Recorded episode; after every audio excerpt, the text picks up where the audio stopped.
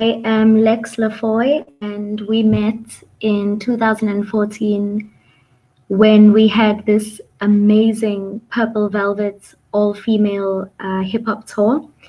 We were with Sookee and uh, not, you know, um, a lot of other amazing female artists, and we visited um, Germany, Switzerland, and Austria. And it was such a pleasure uh, getting to know your country and meeting people like you. So, as you said, yes, that is true. I'm a rapper, a writer, a project facilitator. I also am a, a conceptual artist. Um, so, I direct a lot of the creativity of my photo shoots and my projects. I'm very involved in the creative process around my music. And yes, I was living in Johannesburg for seven years. First, I was there for five years. Then I came home for a year and a half. Then I went back to Johannesburg. And just before the lockdown started, I came back home to Durban to be with my family and my daughter because, you know, when they started announcing lockdown and all the uncertainties and the dangers um, around lockdown and, and the COVID 19 virus, I felt it would be better for me to be back home um, because if anything should happen, I wouldn't want to be separated from my family. So, with the announcement of lockdown, I've been back home in Durban, which is on the east coast of South Africa. And I've been spending more time and working from my home city, Durban. Yes. Could you please describe your situation today on 9th of May? Like the other countries who have lockdown, we are not allowed to move out of our homes unless it is for essential needs such as food or family needs. The lockdown was first announced on the 25th or the 26th, I think, of March, it started. And so they were calling the first phase stage five. And we've now entered stage four. So we can go running and exercising in the mornings between 6 and 9 a.m., but we can't go in groups. We can only go as individuals, still social distancing. Um, some of the shops have opened again. The restaurants are only open for delivery and takeaway. In fact, only delivery. Uh, you can't go in the restaurants and sit down. Um, there is a curfew which means that from 8 p.m. to 6 a.m. in the morning, you cannot be out. The children are not back at school yet. My daughter is 12 years old, and the schools are not um, allowing the children back yet. They were about to announce that they would let the children back, perhaps now at the end of April, but there was so much public outcry against this that the Department of Education has now postponed it, saying that they will possibly reopen the schools in June. You know, so many of us parents and my peers online as well on Facebook and, and things like that were all publicly speaking out against this because if the government doesn't feel it's safe for, for most adults to go back to work, how can they think that it's safe for children to go back? you know some people are back at work i believe that they are allowing certain sectors back so the mining industry is one of the industries that are going back to work um, depending on your your workplace they are allowing a certain number of people to come back to work so that you don't have your usual high numbers and high volumes of people I'm very blessed because the, the youth project that I'm working on, I'm still able to work remotely. My music, my recording, my projects, I'm still able to, to do remotely. So that is okay. But for the bulk of South Africans, the challenge has been around food security because not everybody has been able to maintain an income. Not everybody's type of work can be done remotely, like you and I, for example, that do a lot of work online. The numbers of people that don't have access to food have increased a lot. And so the government, through funding, has increased the, by a small amount, has increased the amount of money that they're giving to people via our what we call SASSA, which is responsible for you know your grants and your welfare. So there are people that are receiving grants towards their food. There are food parcels that are being arranged via the government as well as via organizations, your NGOs and, and NPOs. And um, there are also some religious groups and some individuals that are helping with regards to food at the moment. So that seems to be the biggest challenge um, for a lot of South Africans is food security. How is your social life affected at the moment? Oh, Katya, I wish I could go dancing and performing. you know, it's so healthy for the body to go out, to move, to socialize, to be with others. It's so good for your mental health, you know, to to go out the house and get fresh air. And so, you know, for me personally, you know, a good run or getting some air, I find is the best medicine. And that for me has been difficult, um, not being allowed and not having the freedom to go out and see my friends or have a walk you know so now that they've lifted and we can go for a walk in the mornings that at least is, has helped um, while we can still communicate with our, our friends our fans and our loved ones on online and social media there's still that human element you know that we miss you know and and I think it's it's easier for people like me who are at home with their families and their loved ones because it's more difficult for those who are living alone. What can you tell me about South African government? How did or how do they behave during the crisis? You know, Katya, I think if anything has become very, very clear this year in 2020, I honestly don't think their care is for the people. Honestly, I know they are trying. I know that lockdown is a, a method of uh, preventing further uh, infection. I know that those are good measures to put in place and they are trying. But I, I don't think that they have the people's interest at heart because the fact that they are letting people back to work in industries like mining, where the conditions of mining is that you have a lot of people, it's underground, and even without the COVID 19 uh, virus, the, the conditions of the mining field are already opening people up to infections like TB. So, how can you let people back in, in, in the mining industries and say that it's for their own good. Yes, people need money to buy food to take care of their families, but I think that letting certain industries back that you know are dangerous are not in the interest of the people. I think it's in the in- interest of the capitalists and the mine owners and industry. So for me, this has been a big awakening.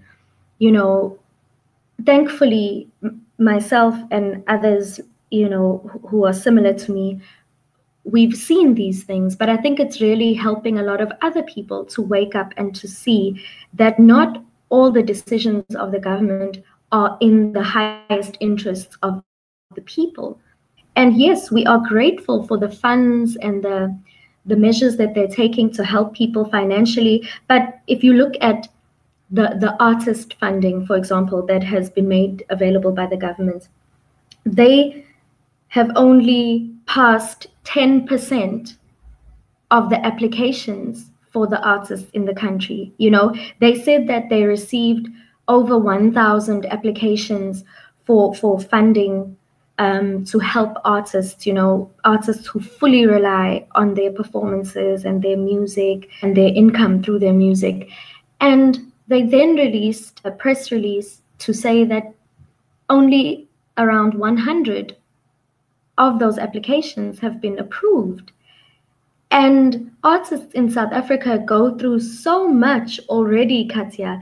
Our, our national broadcaster, SABC, has been in a three year battle for not giving out royalties to artists. You know, so there you have corruption. Our industry itself is still very young.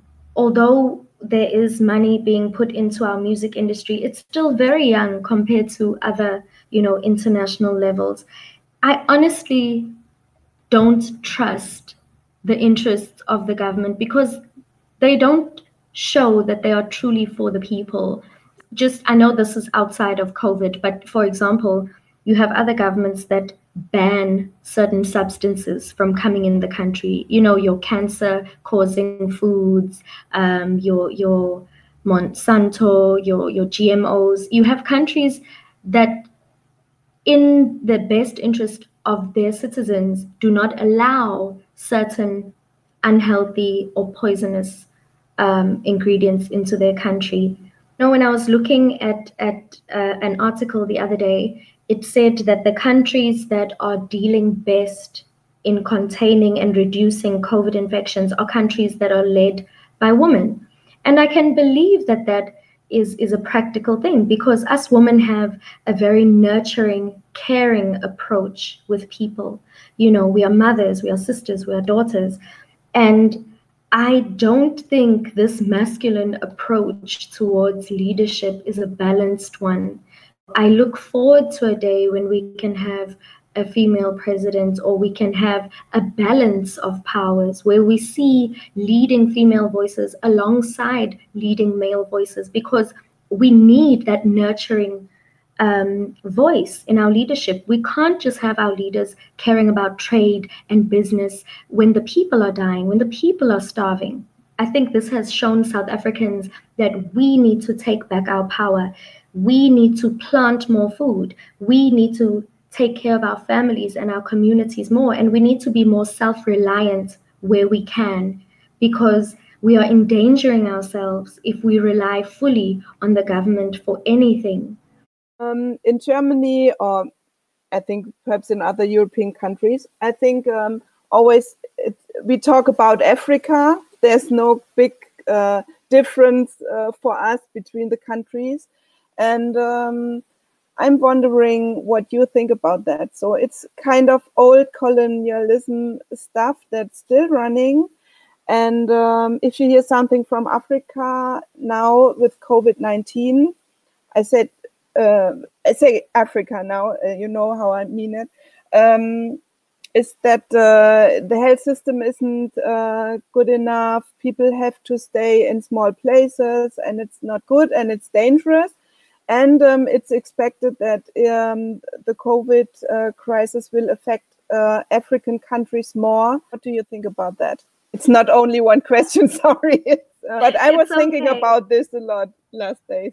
Um, you know, through the media, some overseas countries like to like to overplay the the picture of, of poverty in, in Africa and South Africa. I'll tell you that South Africa is a very rich country. It's a very wealthy country. We have so like like other African countries, we have so many resources and we are rich in creativity. We have some of the leading creative agencies and, and creative campaigns and, and ads in the world. Even some of our doctors, we have leading um, surgeons and doctors that stand on par and above others internationally. So, as far as our abilities and our capabilities and our strengths, we as a country are very strong, Katya. Like like other places, yes, is poverty there is also a middle class and there is also a wealthy class. And i think you can see this in all parts of south africa you know the the unequal distribution of wealth people who have wealth in their in their families in their circles in their communities perhaps, you know, not even perhaps, but our historical background, it's been racialized in the past, you know, and so South Africa has been coming into a place of balance where through initiatives like BEE or um, you know more equal rights in the workplace, there are more women, there are more people of color, more black people, more colored people, more Indian people gaining access to opportunities than they were prior to 1994. So there's definitely a more equal distribution of opportunities and wealth. I think where we as people of color in South Africa are really waking up now is we're beginning to see that it's not just the the surface and the the material that matters. It comes down to ownership. And we need as people of color if we're going to really do our communities well we need to have more ownership. We need to support each other more. If you look at your, your Jewish and your Muslim um, and even your Somalian communities, I've seen that here. A lot of their success is based on their support of each other. And unfortunately, through the apartheid regime, um, you know, there's been a lot of a lot of negative programming of black on black hatred or jealousy or violence. And so it's it's taking us as people of color a lot of healing and reprogramming to really see to really build not only self-esteem but group esteem to see that we can do best by supporting each other you know? And so we're beginning to wake up as as a country as young people to more and more of this. And that for me is very encouraging. It really makes my heart very very happy to see that we are supporting more black owned business. Um, we are opening our own businesses. We are leading as owners not just as buyers because one of the sad things i realize is this habit of uh, painting a picture of us black people or brown people being more consumers it, it's from the top. Um, i mean i found out in the health space that we we purchase certain equipment for tb testing from germany for example. And um, we then found out that somebody was telling me this that in, we ha- actually have to buy more tubes from from Germany. So it's a continuous for the testing. So it's a continuous reliance on this product, you know. And I'm I'm not against international trade. I'm very much for us sharing and working together. But my country and our leaders need to begin to see ourselves as creators also you know? I know germany has wonderful wonderful strengths of technology and engineering. I am just, it makes me think that our leaders need to lead by example by also empowering us South Africans, you know, for such things. So it, it comes back to really a psychological and a mental place of healing. For us to acknowledge and, and say we as South Africans can do best. We can, we have everything we need. We are brilliant. We are creative. We, you know, we are able to to take care of our own needs. And yes, Katya, you're right. The the colonial past has definitely played a big role in where we're at as a people, you know. And so us, the younger generation, we're having to change that. We're having to flip that over and and really just build a, a good esteem and a good confidence in our own people who take ownership, to be self reliant. And that's what we as young people and we as innovators um, and creatives are trying to push. And we're beginning to see more and more of that. So it's, it's a good sign. And uh, Lex LaFoy, could you please tell me something about the health system? Thank you for reminding me. I actually happen to be in the inner circle, so I, I can answer that.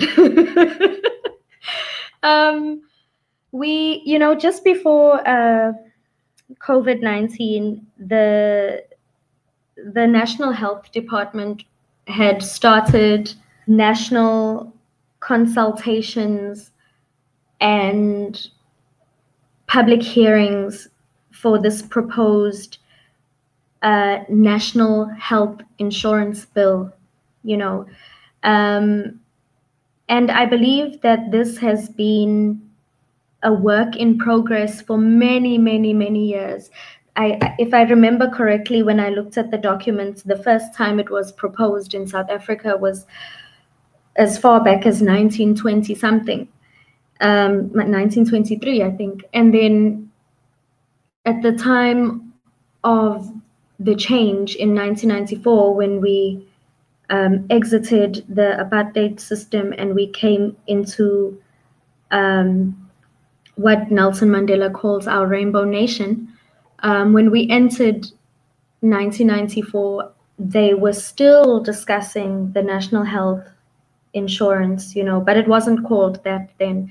But what happened is, as of last year, with the focus of the UN on universal health coverage, the South African proposal towards national health insurance then became boosted because they now had alignment with the UN um, mandate for universal health coverage. So, in the last year, we've seen a huge speed up and a huge boost towards the actualizing of the national health insurance bill.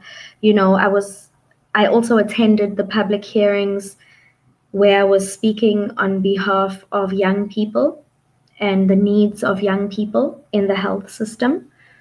Excuse me. I was also speaking on behalf of the needs of traditional health practitioners, uh, whom I work with and represent in the South African National AIDS Council. I help them with administrative work from time to time. And so while these public hearings were happening, I was there representing some of the underheard groups, such as youth and and traditional health practitioners, because we, as much as the UN is pushing towards having this universal health coverage uh, needs met within our national health insurance, we must remember that this national health insurance bill must also meet our local and national needs. You know, it, it can't just you can't just bring in an international template and and expect it to fit perfectly because like Asia, like China, we have a high number of people who rely on traditional methods of health, you know, on herbalism and we, we're trying to be as involved as possible and just in, in the making and carving and design of this national health insurance bill.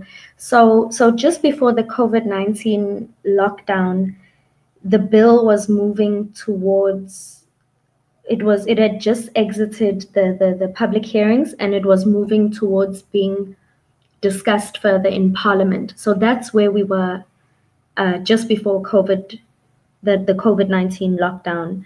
Um, yes, inequality has definitely also had its, its, its place in our health system, you know, where our public health overcrowded and our private health is very, very, very costly. And if you look at the percentage of money that goes towards private health, they were saying even that is unequal because you have a certain percentage that is going towards private. And if you look at the ratio of how much is going towards public, it's it's just not fair. Um, but the goal is to implement in, in stages, you know, according to resources and, and things like that.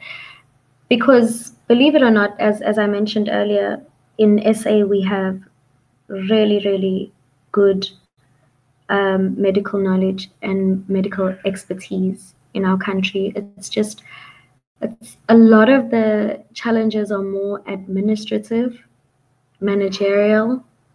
Um, those those are more of the challenges that we face in our health system is is just the management and the systems, you know, behind. Otherwise, the the skill and equipment and the personnel we have.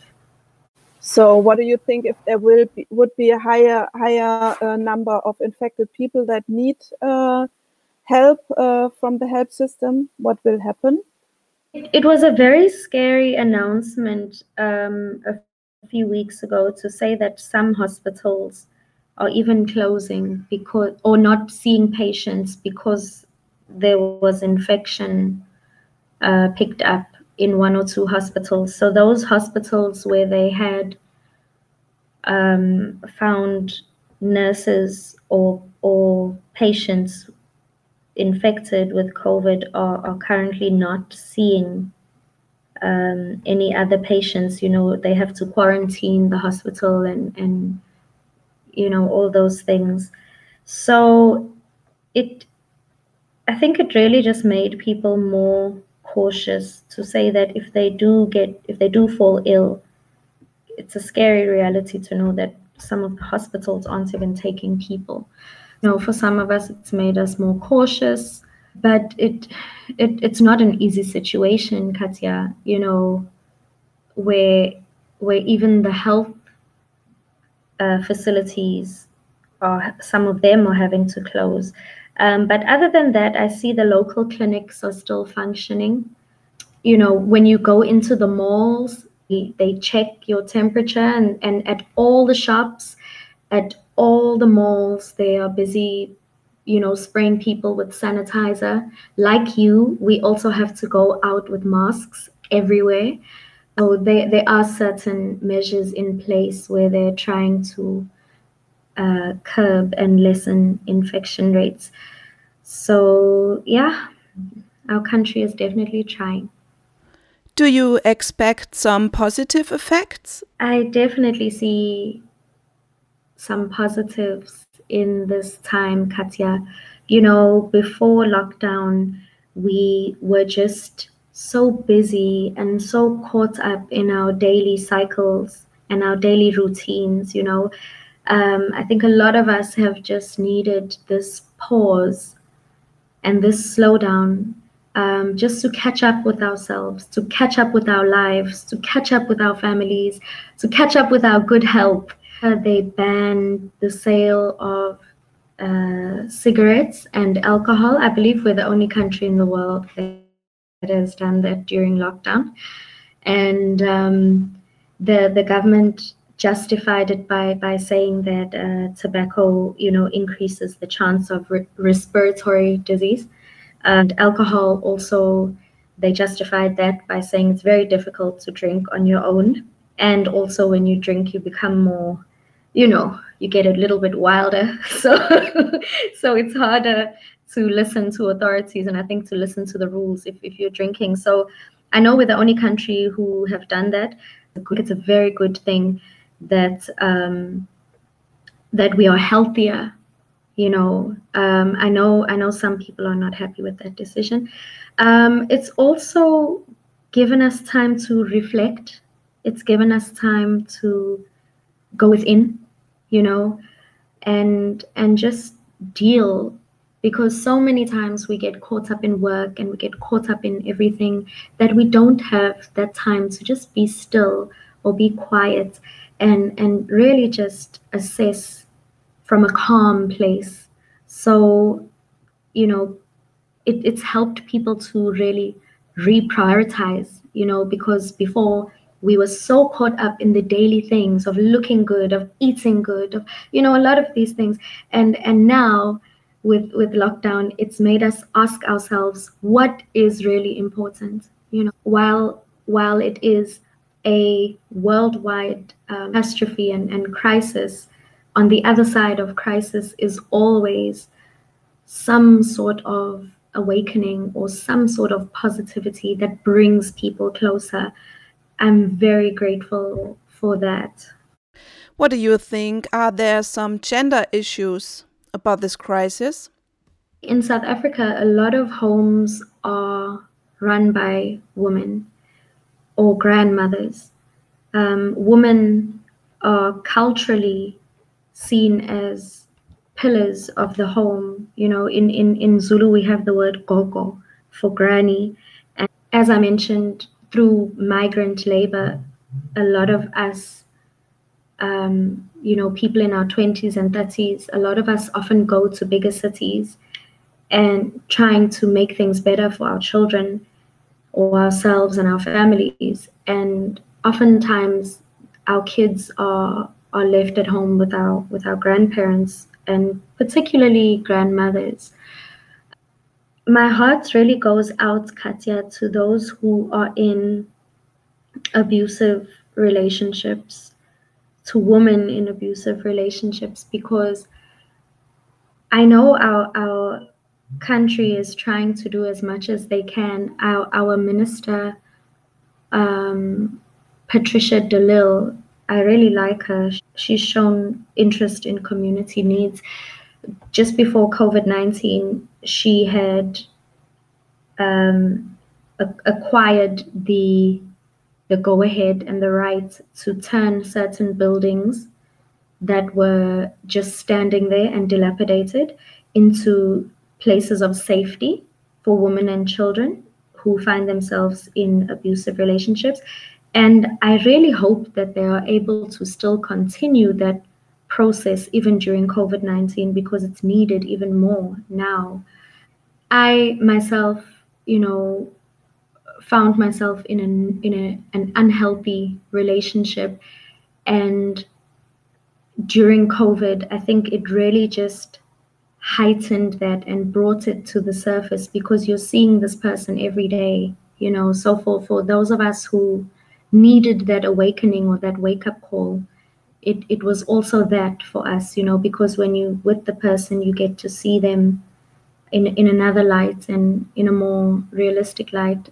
I know it's difficult for some married couples who also need a break and need air so that they don't feel frustrated and all the time you know so one of my younger brother's married friends came there for a walk the other day just to get some air. So, so I think all of us are just looking for for some way to just breathe through all of this. Um, so the gender aspect, as I say, from leadership, I feel it's shown me more and shown our country more that we, while the the male thinks more logically and more business wise, we I feel we definitely need some sort of feminine balance to our leadership. We need some maternal balance to our leadership because yes, we are seeing our president speak, but I also want to see a leading female speak. I want to hear the words of our mothers, you know. That I saw a wonderful ad on TV the other day that that was spoke about mothers and and the, the power and the position of of mothers in our country. And i think we're just very we're just very blessed to to have that. It, it's a hard one to swallow because historically we as africans and south africans have always revered the woman and the mother historically. It's just now in the contemporary age and urbanization that um, we see the imbalance show itself more, you know. So there's a whole lot of things that add to to the the imbalance or the inequality of genders. Um, but historically, and within a lot of communities, you still see the strength and the leadership of mothers and grandmothers. So, you know, in South Africa, we, we're very blessed once again. We we have big families. And I know when I was in Germany, it, it's I saw that there's a lot of individual type living, you know, but in, in South Africa and Africa, we're very blessed. We we have big families. Um, a lot of us live in big families or extended families. So it's a wider support circle. So this was also my last question. If you want to complete, feel free. Thank you, Katya. It's um, it's been a wonderful interview. I, I really enjoyed your your questions, and I think for me, just coming to Germany in, in 2014 was really inspiring for me because I see how involved people are in fighting for equality, in fighting for the rights of people, in fighting um, for for improved conditions, and and the look of protest and the look of um, or the sound of the voices come from the young people, come from people in their 20s, their 30s, even their 40s. And um, it inspired me so much to, to see how considerate um, the, the German people were in fighting for the needs of others. So I, I just want to thank you for the interview and um, say that I'm also grateful during this time that we can still create. That is something that nobody, no government, no virus can take away from us. We are, we are still free to love and support one another. And I just wish everybody good health and I wish them safety during this time. And um, I wish everybody the strength just to overcome this very difficult time. And may they stay centered, may they stay focused, may they stay inspired. Thank you. Thank you, dear. Hope you stay safe also. And um, in the end, I just want to ask you something about your song Dolphins. You sent it me for the show, so please tell us more about it. I would love to, Katja. And before I introduce the song, I want to um, I just want to give a, a short, short description. In the beginning of the song, there is a sample by one of our greatest uh, spiritual healers and, and teachers. His name is Credo Mutwa, and he just passed away um, just under one month ago. And I was very, very blessed to be able to use that sample. Um, he is a national treasure for us. He speaks about the wisdom of us as Africans and Nguni people. For people who don't know Nguni, the Nguni tribe, or the Zulu, the Ndebele, the Xhosa, um, and he he really is just um, an archive of wisdom, you know. So for people who want to, they can go online and, and look up his interviews. So we were very happy to get permission to use the sample in the beginning by Credo Mutwa. Um, and the song is Dolphins. It's by myself, Lex LaFoy, featuring my sister in rap, Otterell. And it's produced by a young Congolese uh, producer his name is Marco Benz. And yeah, they can enjoy the song. And I practiced something. Let me see if I can say this. Uh, Viel lieber nach Deutschland.